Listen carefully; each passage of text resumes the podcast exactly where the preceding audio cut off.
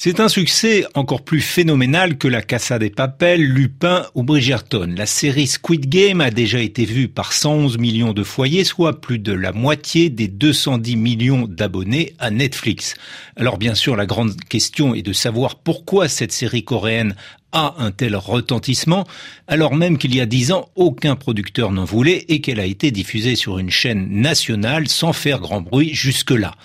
Il y a sans conteste plusieurs ingrédients qui expliquent l'engouement planétaire. Outre une scénographie impressionnante et une réalisation soignée, c'est d'abord une série qui reprend les codes de la télé-réalité avec son principe d'élimination des candidats en l'occurrence au sens physique du terme.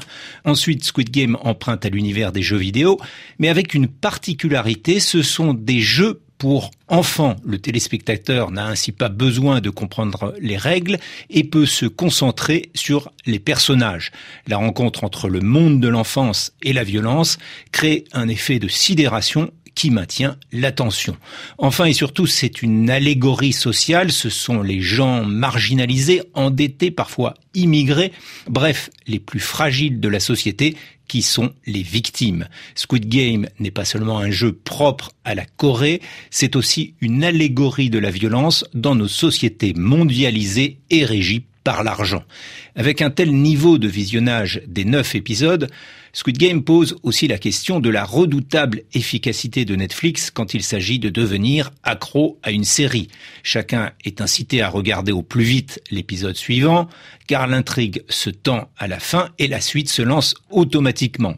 Seulement la série n'aurait pas le même succès sans les réseaux sociaux, par mimétisme, les jeunes regardent ce que d'autres regardent, y compris en Chine, où des sites de streaming proposent aussi de regarder la série de façon illégale.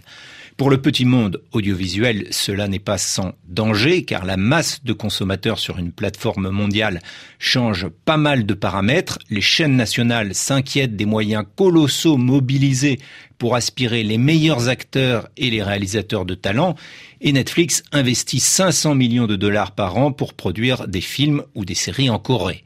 En France, on n'en est pas encore là, mais Omar Sy, après le succès de Lupin, s'est engagé à tourner plusieurs années pour Netflix, de quoi contrarier le plan France 2030 d'Emmanuel Macron, qui vise à placer la France en tête des contenus culturels et créatifs.